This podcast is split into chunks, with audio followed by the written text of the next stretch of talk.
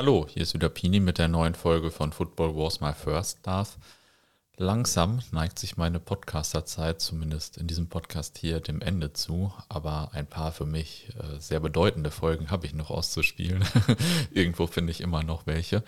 In den nächsten drei Folgen ist nämlich Gerd Kolbe zu Gast, der sich seit einem halben Jahrhundert ähm, oder wahrscheinlich sogar eigentlich noch länger um den BVB und die BVB-Geschichte verdient macht. Als ich während des Studiums beim BVB am Bau des Borussiums gearbeitet habe, durfte ich mal ein paar Wochen bei ihm im Büro sitzen. Und das war mit die schönste Zeit meines Lebens. Ähm, ja, für meine Freundin glaube ich nicht. Die musste, meine damalige Freundin musste sich dann jeden Abend die neuesten Gerd Kolbe-Stories anhören. Und ihr jetzt auch. Jetzt geht es gleich um den BVB in der Saison 1963-64 und da sind wirklich unfassbare Geschichten passiert. Also viel Spaß beim Hören. Ja, hallo Gerd, schön, dass du dabei bist oder schön, dass ich hier sein darf, vielmehr. ähm, ja, 1963 wurde die Bundesliga gegründet. Wir haben hier in der Folge schon ein bisschen darüber gesprochen. Du warst ja damals schon BVB-Anhänger und hast die glorreichen 50er und 60er des BVB miterlebt. Ähm, ja, wie war das denn, als du gehört hast, dass die Bundesliga gegründet wird? War da die Freude groß oder dachtet ihr, schade, dann fallen viele Lokalderbys weg? Wie war das so? Also ich habe mich sehr darüber gefreut wir standen eigentlich alle noch so ein bisschen unter dem Eindruck der Fußballweltmeisterschaft in Chile. Mhm. Und wenn man dann mal unsere Teilnahme nach dem Zweiten Weltkrieg Revue passieren lässt, dann waren wir 1954 Weltmeister, 1958 mhm. noch im Halbfinale und 1962 sind wir dann im Viertelfinale gegen Jugoslawien ausgeschieden. Das war schon für uns ein Nackenschlag, also so ein bisschen ah. ein Sakrileg. Und äh, wenn man berücksichtigt, dass Hermann Neuberger schon 1955 gefordert hatte, wir brauchen eine einteilige Fußball-Bundesliga, um zu bündeln und um dadurch letztendlich auch bessere Spiele zu bekommen und Synergieeffekte zu erzielen und so weiter und so fort. Und dass es dann bis 1962 gedauert hat, im Juli, am 28. Juli, dass die Bundesliga dann in Dortmund mhm. im Goldsaal begründet wurde dann waren wir zufrieden, weil wir der Meinung waren, speziell eben auch ich, jetzt wird alles besser, jetzt werden wir also auch auf der internationalen Bühne wieder eine deutlich bessere Karte spielen können. Man mhm. sollte nicht vergessen, verhindert von 1955 an wurde die Bundesliga von den Südvereinen, die also der Meinung waren, man brauche eine solche Liga nicht, mhm. das wäre alles Mumpitz, wenn also was weiß ich, München 60 gegen Stuttgart spielen würde oder gegen Nürnberg, das würde locker ausreichen. Und wenn man dann zum HSV nach Hamburg fahren müsste in einer Bundesliga, dann würde das eine lange Anfahrt, eine lange Abfahrt erfordern. Man müsste eventuell Hotelkosten übernehmen und, und, und alles Tüdelkram, die die Südvereine nicht wollten. Ja. Aber irgendwann hatte sich dann eben Neuberger durchgesetzt, zusammen mit Franz Kremer und auch mit Sepp Herberger, der also mhm. auch ein deutlicher Befürworter war. Ja, und dann wurde die Bundesliga beschlossen und ich habe mich also in der Tat von Herzen darüber gefreut. Mhm. Und ein bisschen auch, weil sie in Dortmund beschlossen wurde, oder? Das sowieso, so ein bisschen Lokalpatriotismus gehört dazu. Das andere wäre ja auch falsch. Und wo hätte man sonst diese Liga beschließen sollen als in Dortmund? Wir haben ja auch nicht von ungefähr das Deutsche Fußballmuseum bekommen. Ja. Wir sind eben die Herzkammer des Fußballs. Punkt. Ja. Wie ging das deinen Freunden? Ging das denen auch so oder haben die ein bisschen den Derbys hinterher getrauert? Gut, die Dortmunder hatten auch gute Gründe, so ein bisschen an diesem Format zu hängen. Wir mhm. waren sechsmal Westdeutscher Meister, zweimal Deutscher Meister, haben 49 im Endspiel nur knapp verloren. Und äh, wir waren der erfolgreichste Verein der Oberligen überhaupt. So, das war natürlich schon eine Nummer und eine Landmarke. Und jetzt kommt etwas Neues. Da die einen sagten, ja, schön war es mit diesem nostalgischen Blick mhm. auf 47 bis 63 und die anderen sagten, na, guck mal, als 1947 die Oberliga West gegründet wurde, da spielte Borussia gegen Sportfreunde Katernberg, Renania mhm. Würselen, mhm. SV Soding, also Vereine, die man heute kaum noch kennt. Und äh, dann die Bundesliga verhieß aber Spiele gegen den HSV, Hertha BSC, Stuttgart, mhm. München 60, Nürnberg etc. pp. Und da hatte man also im Grunde an jedem Spieltag die Qualität der Vorrunde und der Endrunde um die deutsche Meisterschaft. Das hat natürlich unheimlich viele gereizt. Ich bin ja beim Presseamt der Stadt Dortmund 1959 angefangen und einer meiner Lehrherren, eigentlich mein erster Lehrherr war Fred Kelbasser. Ja. Der war also im Grunde natürlich ein echtes Kind der Oberliga. Mhm. Einmal für die Zuhörer, das war der große oder einer der großen Stürmerstars von Borussia in den 50ern. Ne? Das war einer der ganz großen Stürmerstars. Wenn man sich die Oberliga West anguckt, der Torschützenkönig war Hans Schäfer vom 1. FC Köln. Danach kam schon Fred Kalbasser mhm. und als dritter da eben Adi Preisler. Also mhm. äh, da ist auch auf den Rängen 2 und 3 von unseren Borussen durchaus Großartiges ja. geleistet worden. Und Kelbasser war ein Kind der Oberliga. Trotzdem hat er gesagt, es ging nicht so weiter. Wenn wir wirklich reüssieren wollen auf internationaler Ebene, dann müssen wir eben auch eingleisig eine Bundesliga haben, eine zentrale Liga, ähnlich wie es in England der Fall ist, in Spanien, in Italien, in Frankreich mhm. und so weiter und so fort. Wir haben uns praktisch also auf diesen Zug einer bundesweiten Spitzenliga relativ spät hinaufgeschwungen. Und ähm, ich habe das so in Erinnerung, dass du damals auch beim ersten Spiel Werder Bremen gegen Borussia Dortmund warst 1963, oder? Das ist richtig, ja. Das war der 24. August 1963 mhm. und äh, ein Samstag. Mhm. Damals begannen die Spiele noch um 17 Uhr. Und äh, mein Vater, der also auch ein großer BVB-Fan war und ein Bekannter von ihm, Hans Weidner, wir drei sind dann nach Bremen gefahren zum Weserstadion zum ersten Spiel, das wir letztendlich gegen die Werderaner auszutragen hatten. Und dieses Spiel ist natürlich auch ein Markstein in der Geschichte der Fußball-Bundesliga. 17 Uhr sollte der Anstoß sein. Der Schiedsrichter hieß Ott und Herr Ott hatte eine falsche Uhr. Hat also dieses Spiel um 16.59 Uhr nachweislich angepfiffen.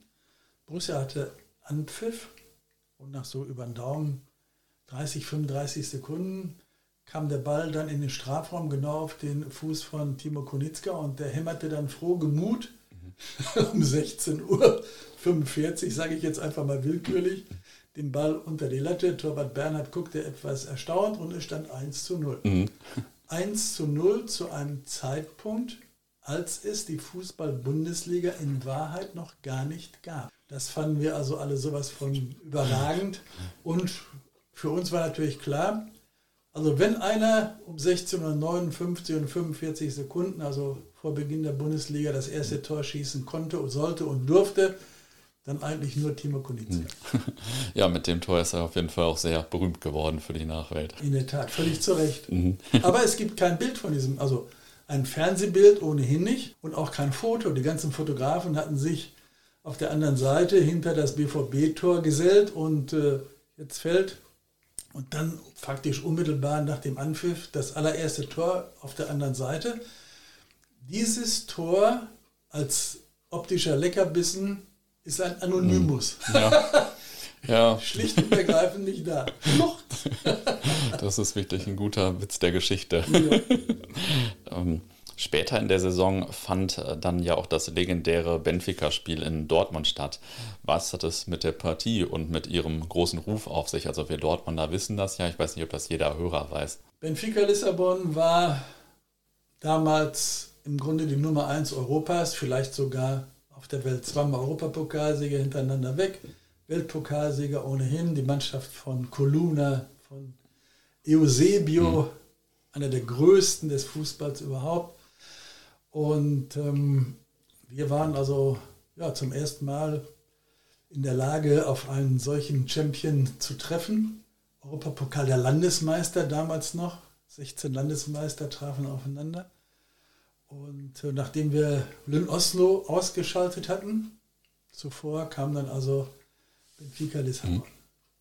Das war unglaublich.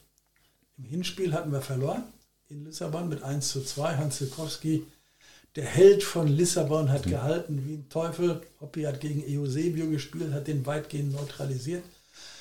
Aber das Ergebnis hat äh, die Freunde von der Iberischen Halbinsel nicht sonderlich mhm. beeindruckt. 1 zu 2, naja, Gott, da werden wir in Dortmund mal aufdrehen und ihnen dann mal zeigen, wo der Bartel den Most holt. So. 4. Dezember 1963, 5 Grad minus. Als äh, in Lissabon abflogen, waren es 19 Grad, 24 Grad Unterschied. Die froren sich den Puppe ab. Der BVB spielte sich in einen Rausch. Nach einer halben Stunde 1 zu 0 durch Timo Konitzka, dann die berühmten drei Tore von Goldtöpfchen Franz Brunks und mhm. das fünfte Tor erzielte Reinhold Wosab. Das war ein unvorstellbarer Sieg. Es gilt als das Spiel des Jahrhunderts für Borussia Dortmund. Das ist es auch immer noch. Es ist schlicht und ergreifend eine Legende. Zu dem Spiel waren die Überlebenden des äh, Bergwerksunglücks in Lengede eingeladen mhm. worden, elf an der Zahl. Wir hatten also auch noch, wenn man so will, elf Glückspilze, die uns die Daumen hielten und die dann letztendlich mit dafür sorgten, dass der BVB so hoch gewinnen konnte.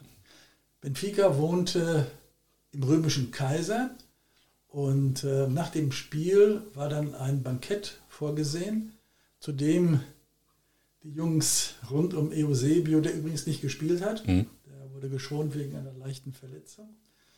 Die kamen dann also mit einer Stunde Verspätung und waren immer noch fix und alle, dass ein deutscher Verein, den sie eigentlich nicht ernst genommen hatten, so kühn und so verwegen gewesen war, sie die großen Jungs von Benfica mit 5 zu 0 zu schlagen. Ja, von dem Benfica-Spiel, das ist ja auch äh, deswegen bekannt, weil da angeblich auch viele Zuschauer in den Bäumen saßen. Und ich meine, danach hat mal irgendjemand gesagt, es gab eine Befragung, wer alles beim Spiel war und auf die Stadt hochgerechnet waren 250.000 Zuschauer da in der kleinen roten Erde. Ähm, war das wirklich so voll und äh, saßen da so alle in den Bäumen? Also es waren so ungefähr 45.000.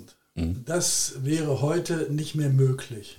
Dem Unglück im Zusammenhang mit der ja. damals in Duisburg, da wurden ja alle Stadien auch neu bemessen von den Zuschauerzahlen her.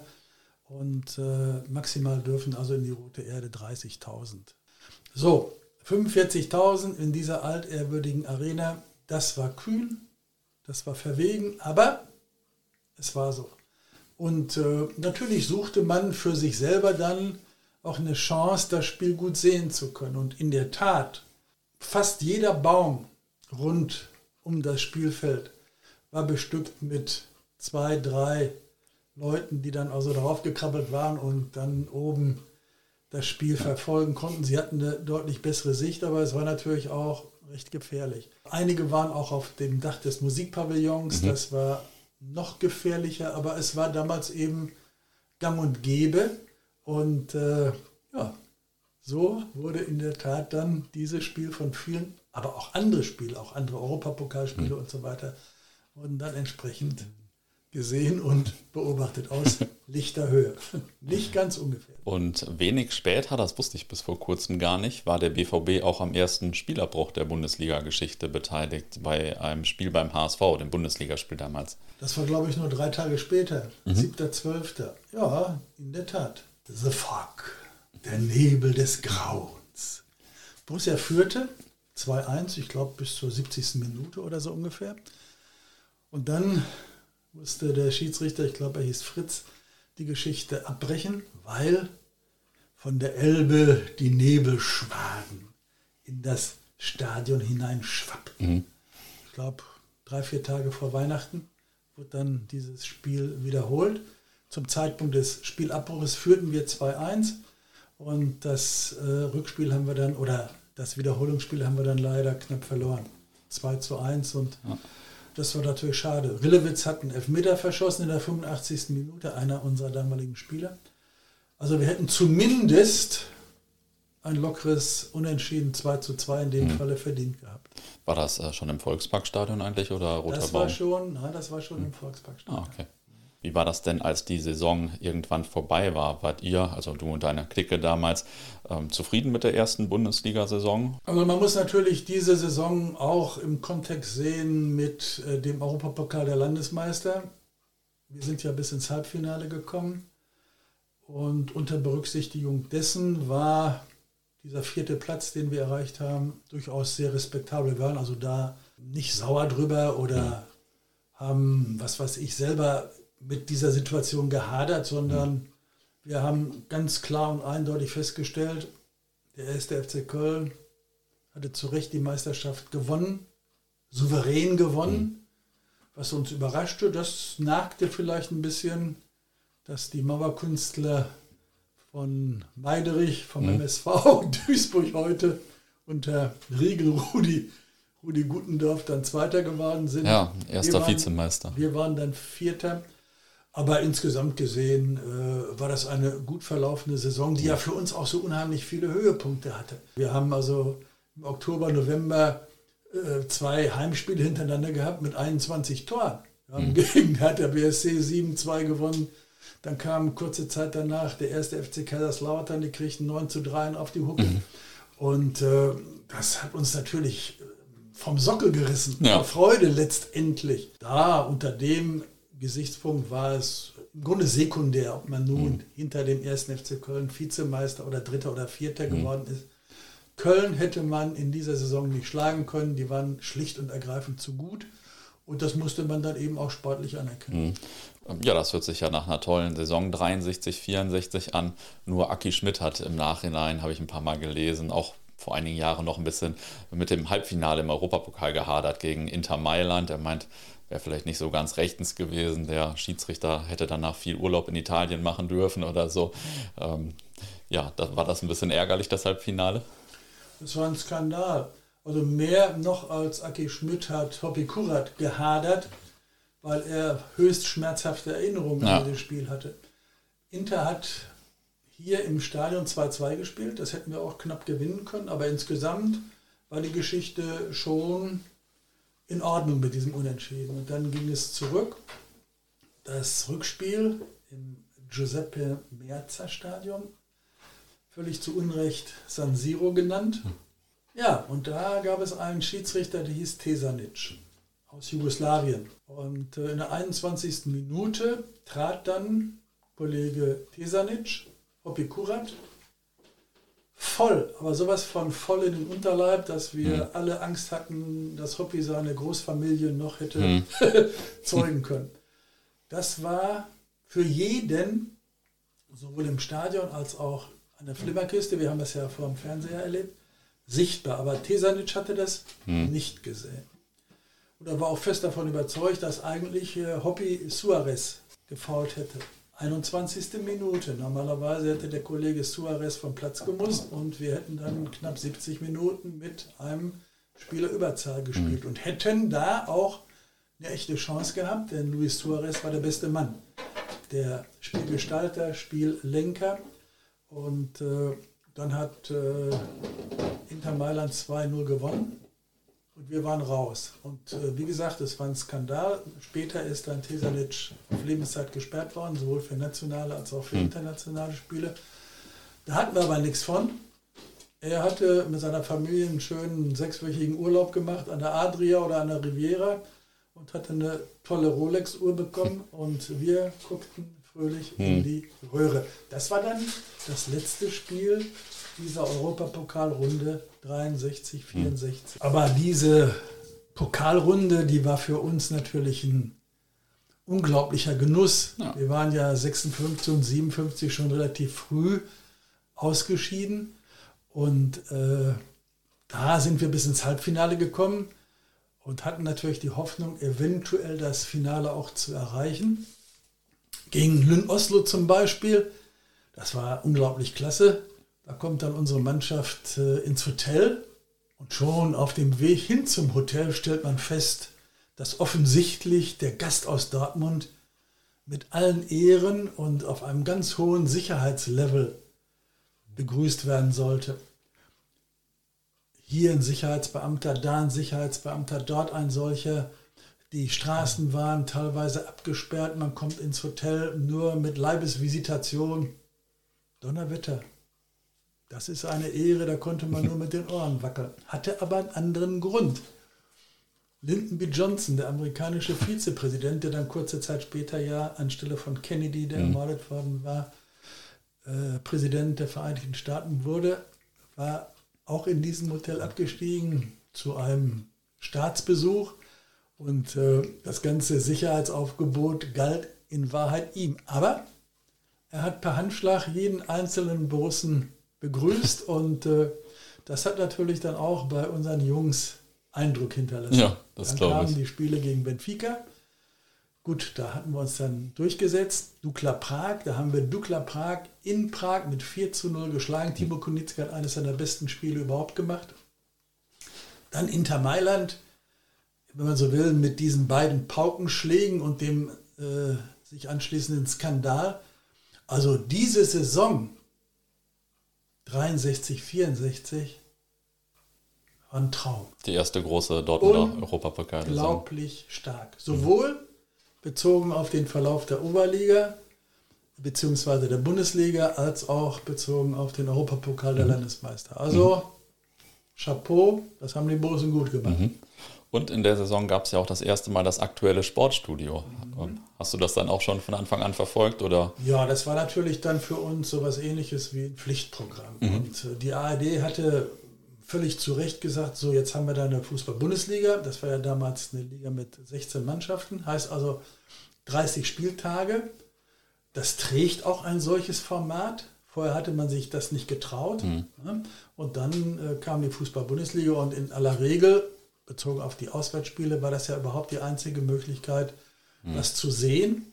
Und äh, da fieberte man natürlich diesen entsprechenden Auftritten samstags, ich glaube um 18 Uhr begann sie immer, da, entgegen. Das war schon toll. Und die Leute, die dann die Moderation gemacht haben, an der Spitze, sage ich jetzt einfach mal für alle Ernst Huberti, mhm. die haben natürlich auch einen, ja, einen legendären Status gehabt. Das war schon toll. Und die mhm. haben natürlich dann auch ja, mit dafür gesorgt, dass die Bundesliga noch einen Popularitätsschub bekam. Genauso auch wie der Kicker, der ja damals dann eben auch begonnen hat, die Fußballer des Jahres auszuzeichnen. Und äh, der allererste war Uwe Seeler. Ich glaube, der war Torschützenkönig mit so über Daumen 30 Toren. 30 Tore, genau. Ja, mhm. Und ähm, das war natürlich eine tolle Auszeichnung.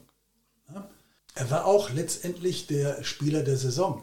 Also für mich, Uwe Seeler, Hans Schäfer, der ja als Weltmeister von 54 ja. dabei gewesen ist, ebenso wie Helmut Rahn, der spielte ja bei Meidrich damals.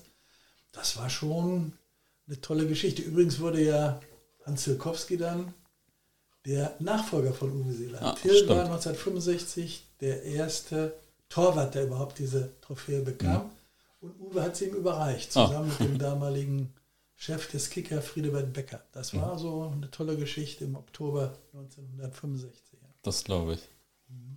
Ja, war eine tolle Saison und war natürlich als Start für die Fußball-Bundesliga, als Format letztendlich klasse. Man kann nicht zwingend sagen, dass von den Zuschauerzahlen her nun erheblich mehr bei uns in Dortmund gekommen waren. Wir haben also immer überragende äh, Zuschauerzahlen mhm. pro Saison gehabt.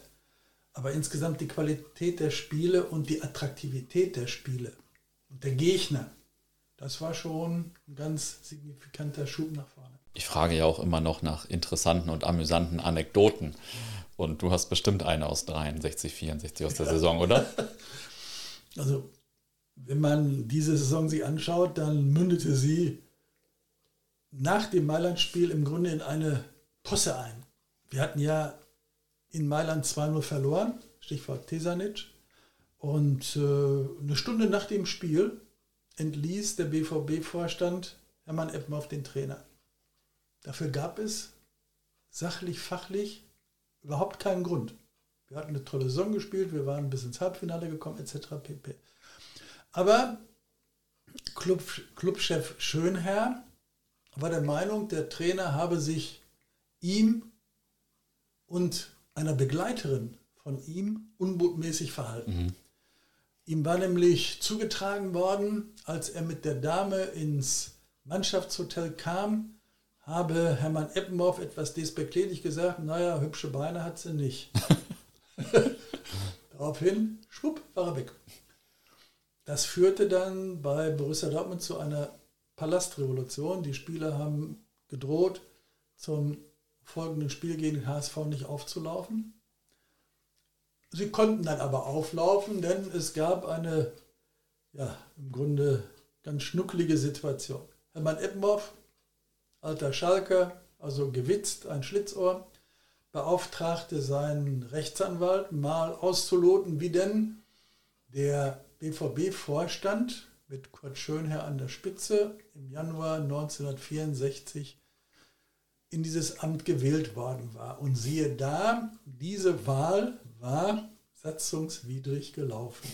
Am nächsten Tag hatten wir keinen Vorstand mehr, aber Hermann Eppenhoff war wieder Trainer, denn ein Vorstand, der nicht rechtens ins Amt gekommen war, konnte natürlich auch nicht rechtmäßig einen Trainer feuern. Da war also richtig was los in den bundesdeutschen Gazetten.